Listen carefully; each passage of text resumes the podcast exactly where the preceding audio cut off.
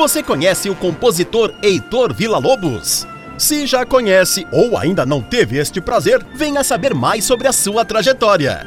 Não perca a nossa nova série Vila Lobos e a Semana de Arte Moderna.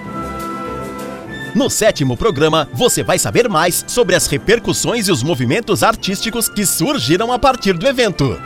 Dia 1 de abril, sexta-feira, com reprise dia 3, domingo.